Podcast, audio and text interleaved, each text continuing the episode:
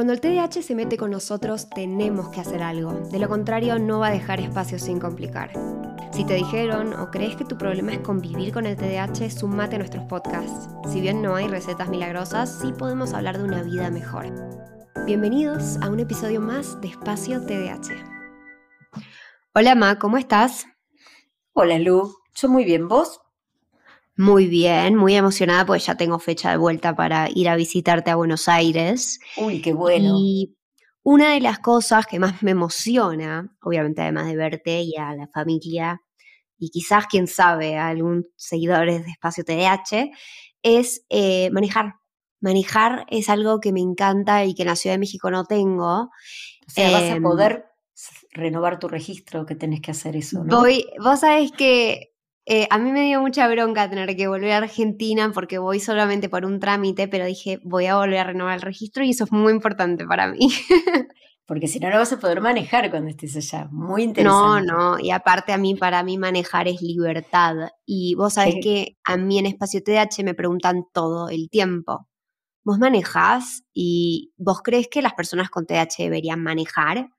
Hmm. Y para mí, hoy podemos hablar un poco de eso y, bueno, y expandir sobre el tema del TDAH al volante. Me encanta el tema y aparte esto es como que va a, va a cruzar un montón de edades, pero podemos empezar con estos papás que tienen hijos adolescentes y ahora a los 17 le dicen firmame el permiso, como en tu caso, ¿no?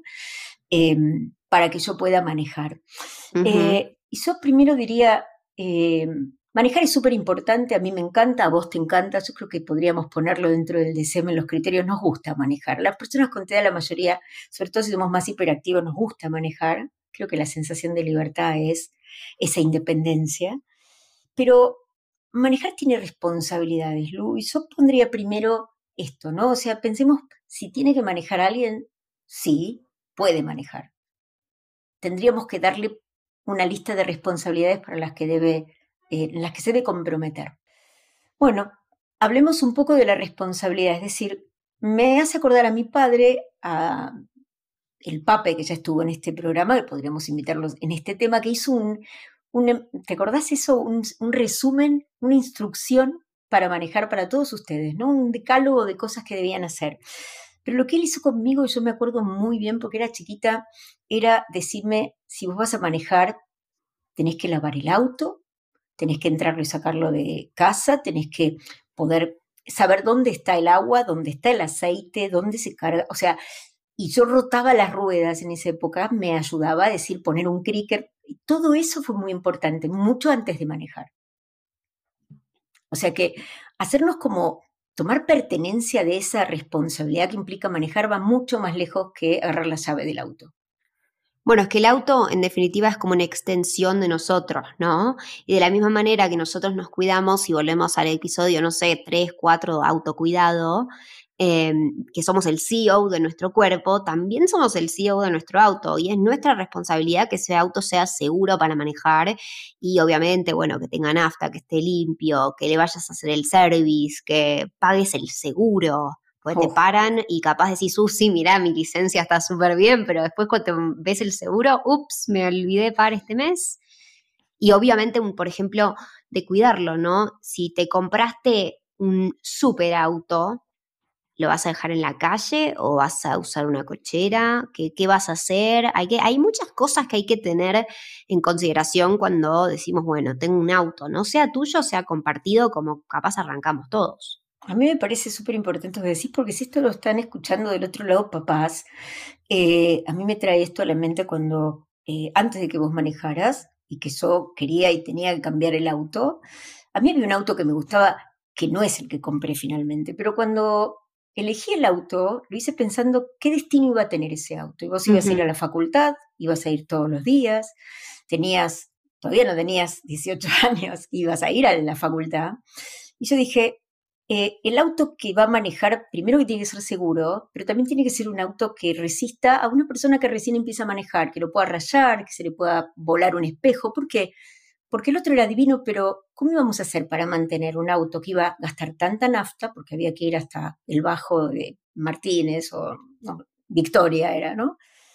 Más los peajes. Ojo, hay que ser ese, esos son funciones ejecutivas. cómo voy a usar el auto, cada cuánto lo voy a usar, ¿no?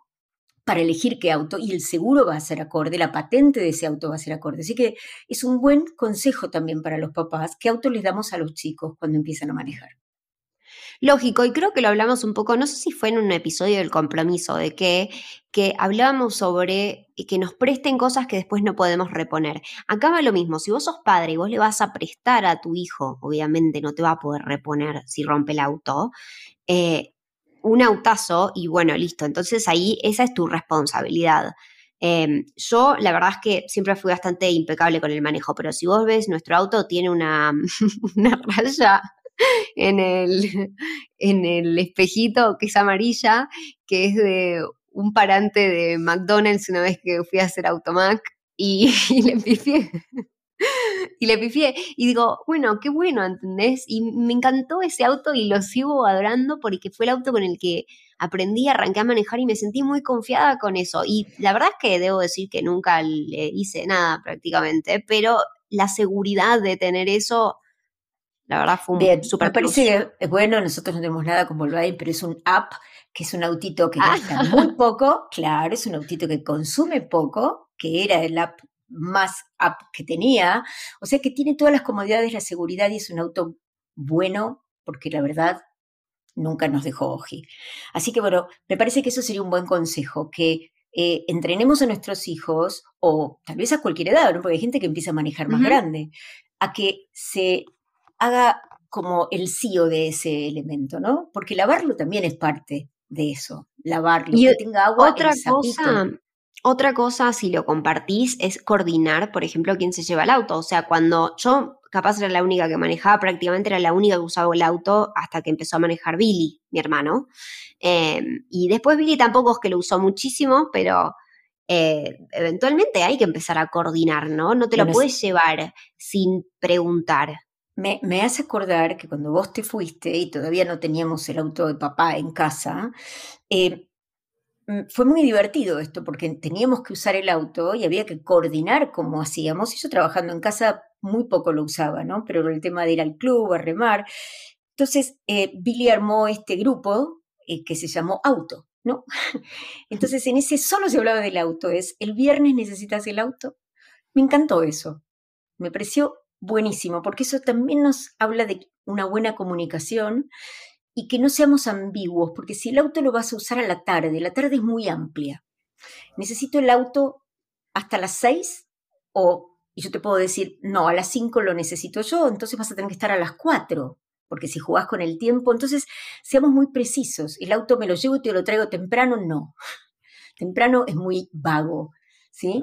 temprano es muy vago. O cosas que le podemos pedir a nuestros hijos, ¿sí? Cuando empiezan a manejar, que le pongamos un horario, cosa de que eh, eso nos ayude a que estén en casa temprano, sobre todo porque manejar un auto y tener un inconveniente como pinchar una cubierta en una autopista, empiezan a manejar, lo van a pasar mal. Entonces me parece que es, es, bueno que empecemos acotándolo. Y una de las cosas que yo dije, y creo que lo hice con ustedes también, es manejar al lado de ustedes. Es decir, cuando hay alguno que está empezando a manejar, bueno, llévame, ¿no? Llévame, tráeme. Eh, bueno, yo me acuerdo cuando yo empecé a manejar a mi facultad, que eran, no sé, 20 kilómetros, una cosa así, solamente de ida. Em, de Hurlingham a Victoria. Y la verdad era que era un tramo, era un tramo. Después, obviamente, hacerlo cuatro años seguidos, no, pero la primera vez la hice con mamá.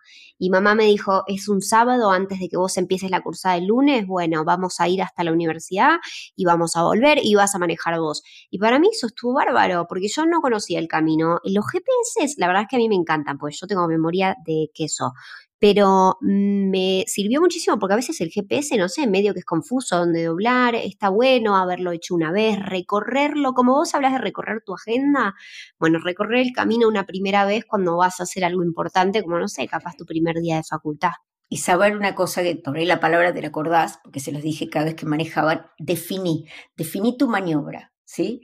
Sé no seas inseguro en esto, ¿no? O sea, definí la maniobra. Si voy a girar, pongo el guiño y giro. Si voy a, doblar hacia otro lado y voy a minorar la marcha, hacelo. O sea, definir la maniobra le permite al otro anticipar lo que vos vas a hacer y siempre pensar que el otro va a hacer algo que no te dijo. Es decir, que el otro por ahí va a girar a la izquierda y no puso eh, el, el, guiño. Entonces, es muy importante saber que no todo el mundo está manejando en forma correcta y que nos exponemos a, veces a un accidente muy complicado. Por eso el tema de ponerse un cinturón de seguridad, hoy ya el, auto no te permite no tenerlo, porque si no tenés que, te taladra la cabeza la alarma. Pero es muy importante que nosotros estemos tranquilos sabiendo que nuestros hijos van en el auto. Por eso, manos libres, que no te estén en el auto, eh, me parece que es peligroso. A veces yo tengo. Para mí, el accesorio ese mm, es algo para invertir, ¿no? El, el, como es como una pegatina que se pone para que vos pongas ahí vertical paradito el celular y en vez de estar mirando para abajo al GPS, porque a ver, no vamos a mentir, no todos, especialmente mi generación, no sabemos dónde están las cosas, vamos por GPS. Eh, está muy bueno tener eso porque la verdad es que si no es re peligroso. Sí, y también activar el no molestar, el driving en el teléfono si tenemos eso para que no nos entren llamadas mientras manejamos. Pero la idea es poder prestar atención en el camino. Y solo voy a decir algo porque yo soy de la generación pre-GPS y Waze. Em, a mí me sirvió mucho. Papá me ayudó muchísimo, yo, todos lo saben. Pero él, él me acompañó y me decía, busca puntos de referencia, ¿sí? Y ten en tu mente el mapa grande. Era toda esta ruta hasta llegar a la autopista, toda la autopista hasta llegar al río. Claro. o sea, era como tener en la mente cosa de que si te perdiste, bajaste, pasó algo, no iba a ser grave. Y puntos de referencia. Siempre un punto de referencia, porque si nos vamos a quedar solo con el GPS, nos quedamos sin batería, nos pasa algo y nos perdimos. Entonces, está bueno también hacer ese ejercicio. Por eso que vos decís, nuestra memoria de trabajo si no, se queda pensando que el GPS me guíe. Pero yo diría, estas cosas que son básicas serían un poco la primera etapa, ¿no? Después viene la etapa del manejar. ¿Vos crees que entremos ahí? En cómo sí, eh, yo quería solamente decir una última cosa que aprendí de vos, que me enseñaste, que se las quiero pasar a todos ustedes, eh, que también tiene que ver un poco del mantenimiento del auto, pero también con el manejar, así que capaz es una buena transición. Siempre que dejes el auto en cualquier lugar, medio tanque lleno. ¿Por qué? Porque vos llegás recopado de no sé dónde, qué sé yo, te vas a dormir y al otro día tenés examen y no tenés, no tenés nafta y, te, levantaste tarde y no tenés tiempo para ir a cargar nafta. Siempre, créeme, y yo lo he usado y me ha salvado en ocasiones, invertir ese tiempo antes de dejar el auto y cargarle nafta. Así que bueno, ese es uno de los grandes aprendizajes que me ha dado mi madre. ni te, ni te cuento, eso, eso es de tu abuelo, pero ni te cuento el hecho de que si yo manejo y yo mañana no uso el auto, pero lo usas vos, que yo te deje el tanque vacío. Eso, también, a ver, en ese tema de los grupos respeto cuando el auto es de todos. Yo soy de la idea de que la familia es igual que el televisor, hay que tener uno, porque esas familias que tienen un auto por persona están todas desconectadas, está bueno, ¿sí? ¿Para qué? Salvo que tengamos realmente que recorrer muchos kilómetros todos.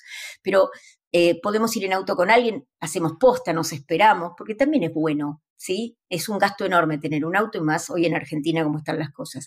Pero yo dividiría las dos cosas mm, más importantes para tener presente en la desatención en el manejo, que puede ser esa distractibilidad, es un minuto. Se, me puse me di vuelta para agarrar el paraguas, ¡tuc! choqué. Ojo con esa distractibilidad, el estar pendiente de los espejos, del espejo retrovisor, hay que practicar mucho, pero por eso tenemos que estar al volante muy atentos y por eso no fumar, no tomar mate, porque son distractores y no hablar por teléfono. Pero las personas desatentas tienen más cantidad de accidentes, de multas, de tránsito por este tema. Estacionan el auto en cualquier sitio o se olvidan, ¿no? Que eh, había un parquímetro o había puesto tal tiempo y se olvidan y lo dejan más horas. Cuando viene la grúa se lo llevó. Es muy costoso tener TDAH en la vida, pero cuando uno maneja puede ser mucho más costoso. No, y además los estudios científicos, porque, aclaro, todo lo que dijo mamá no salió de un repollo, eh, está estudiado muchísimo en estudios muy serios, y los estudios también muestran que los accidentes que tienen las personas con TH son cuatro a cinco veces más graves que los accidentes que puede tener un neurotípico, ¿sí? Entonces digo, ojo con eso, porque sí, es un, es un tema y es una realidad. No significa que no puedas manejar. ¿Cómo soy yo manejando, mamá? Excelente.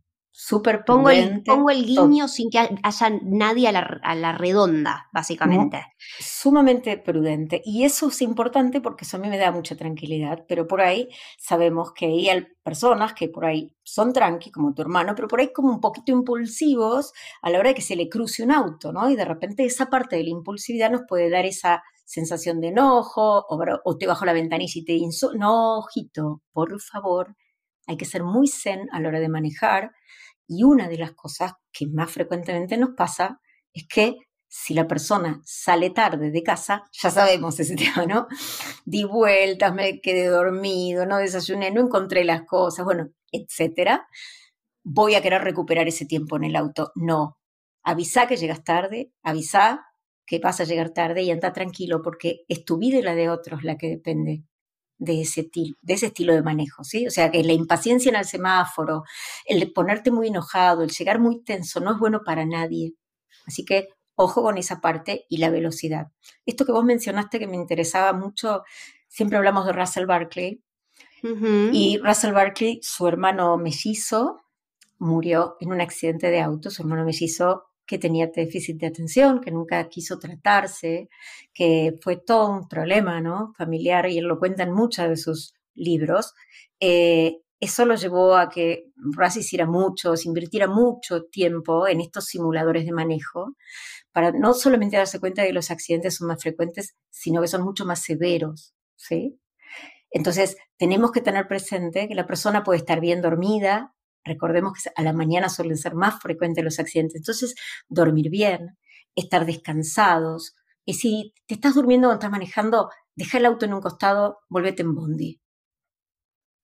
Obvio. Sí, o si tenés que salir a la mañana temprano, como me pasaba a mí, que yo salía como a las, no sé, 7 de la mañana de casa, yo me levantaba a 5 y media, 6 a.m. si es que lo necesito. O sea, si vos necesitas una hora, una hora y media para despertarte, entonces a ponerlo en el calendario y a dormirte a la hora acorde para que tengas esas 8 horas de sueño y después tengas tiempo para despertarte. Me parece, me parece súper importante esto porque eh, yo diría, es uno de los lugares más lindos que podemos tener el manejar, sentirnos con el volante en la mano, que son difíciles esas sensaciones porque estamos siempre manejados por el TDA, acá nosotros podemos manejar, pero seamos muy conscientes y sepamos en este caso que lo que sí también es hay trabajos que la medicación, una de las cosas que hace es mejorar nuestras funciones ejecutivas, mejorar también nuestro manejo.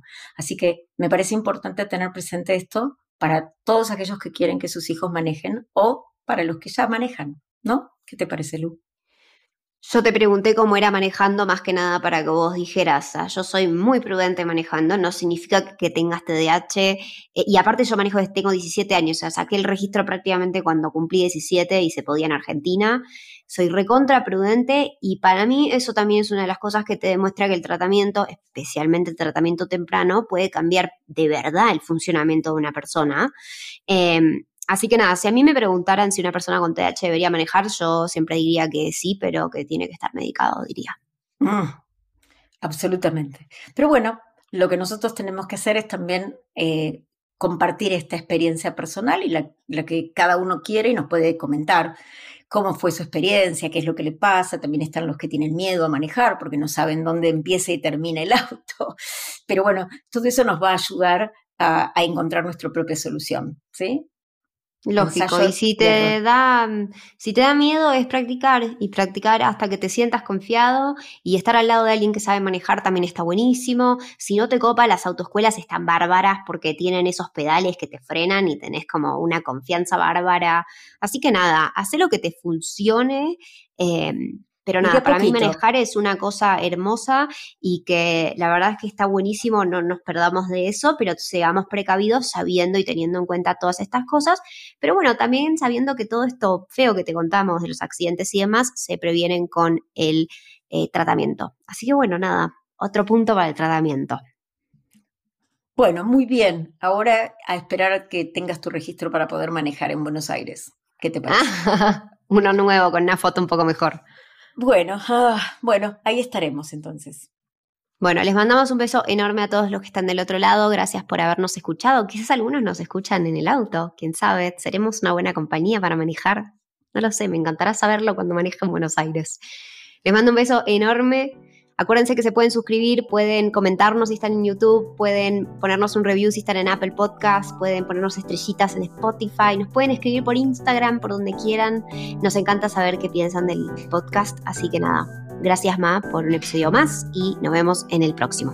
Nos vemos, un abrazo. Chau, chau. Chau, chau.